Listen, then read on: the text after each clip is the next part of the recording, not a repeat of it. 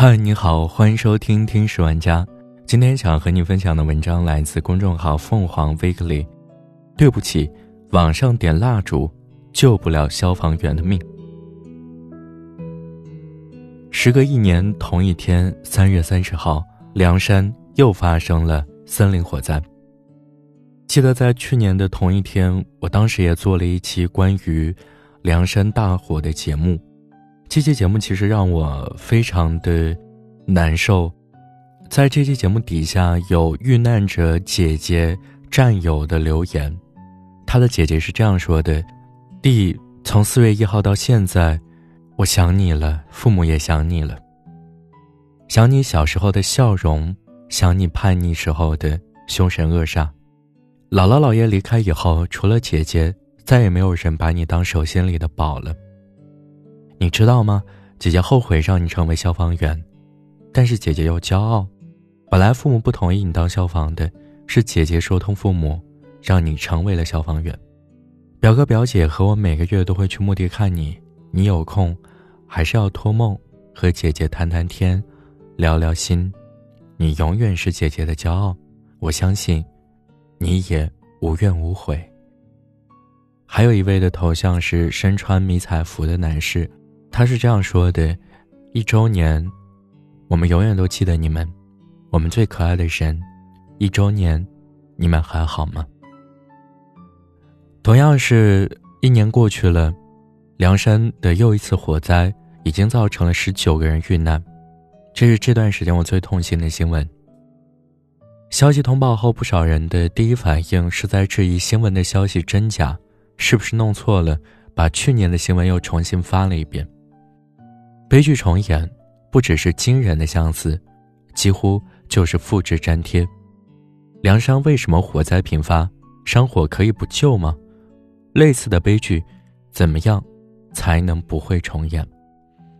确认遇难的扑火队队长何桂银，也是四十来岁。前同事评价他人很好，工作认真细心，他喜欢打球。几乎每天下午都和我们学校的男教师组织篮球赛。还有一位消防队员，四十三岁的张明福，身材瘦小，经常笑容满面。他很拼，很能干，是家里的顶梁柱。家里有一个刚上大学的儿子，还有一个三岁的孩子。他们不仅仅是统计数字中的一员，他们是一个个鲜活的年轻生命。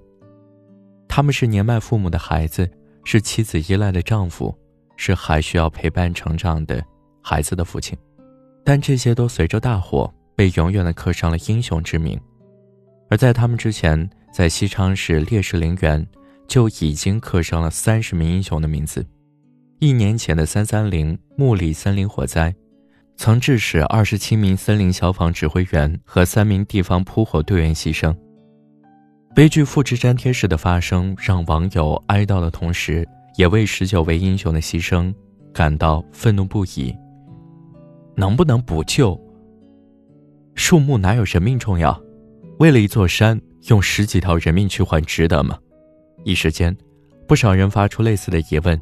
这背后的心情是：怎么做才能挽救这些鲜活的生命？这些扑火队员可不可以不牺牲？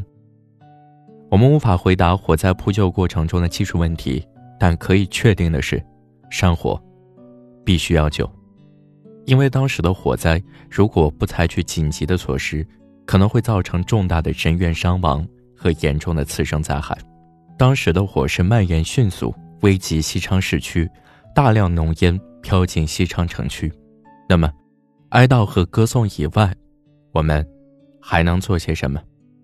值得注意的是。这次凉山灭火牺牲的十九个人中，有十八名是当地的扑火队员。根据媒体报道，这支专业的扑火队于三个月前成立。扑火队是比消防队更加机动的队伍，队员通常是民兵，平时各自外出打工，每年的防火期才会集中训练，准军事化管理。然而，他们的待遇比消防员更低。有曾经的扑火队员说，自己的工资待遇月薪一千五，扑火一天一夜补贴一百三十元。百度扑火吧里留言的人寥寥无几，有人在二零一七年的最后一天发了一条内容：“二零一八，希望打火队涨涨工资吧。”这个愿望，不知道最后有没有实现。冒着生命危险，却连生活都过得窘迫，人员的高流失也在常理之中了。在火灾面前，无论是消防设备、装备，还是人员配备、队伍组织，我们需要做的都太多了。只是希望每一次灾难都可以成为进步的动力，不论这一点点的进步有多微小，只要能在下一次遇到同样的情况，能挽救一个人的生命，也是。有价值的。还记得去年这条感动过很多人的朋友圈吗？这个点出发，又是木里，心中五味杂陈。这是牺牲的中队长张浩的朋友圈。就在昨天，三三零森林火灾扑救勇士牺牲一周年的纪念仪式，在西昌市烈士陵园举行。火灾中牺牲烈士赵万坤的墓前，还放着女儿带来的鲜花。在盛开的菊花前，还参加了一张黄色的爱心折纸。女儿赵可儿写着：“爸爸，你已经离开一年了，我很想你。我们会向英雄致敬，我们希望看到他们胜利的笑容。但是，我们不能止于感动，过分的捧高英雄主义，甚至说中国人不怕有火灾，因为中国有他们。”如果他们的牺牲最终只留给我们一个感人的故事，那才是最大的悲剧。没有谁是奔着死亡前行的。比起赞美英雄、鼓吹牺牲，我们更应该反思：意外频发下，有没有可能减少或避免人员的牺牲？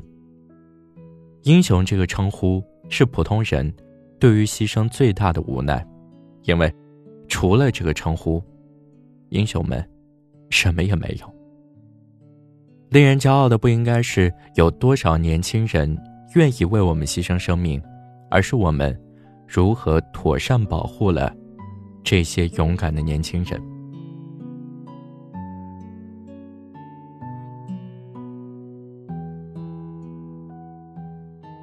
好了，我是程浩，收听我的更多节目可以关注我的个人喜马号主播程浩。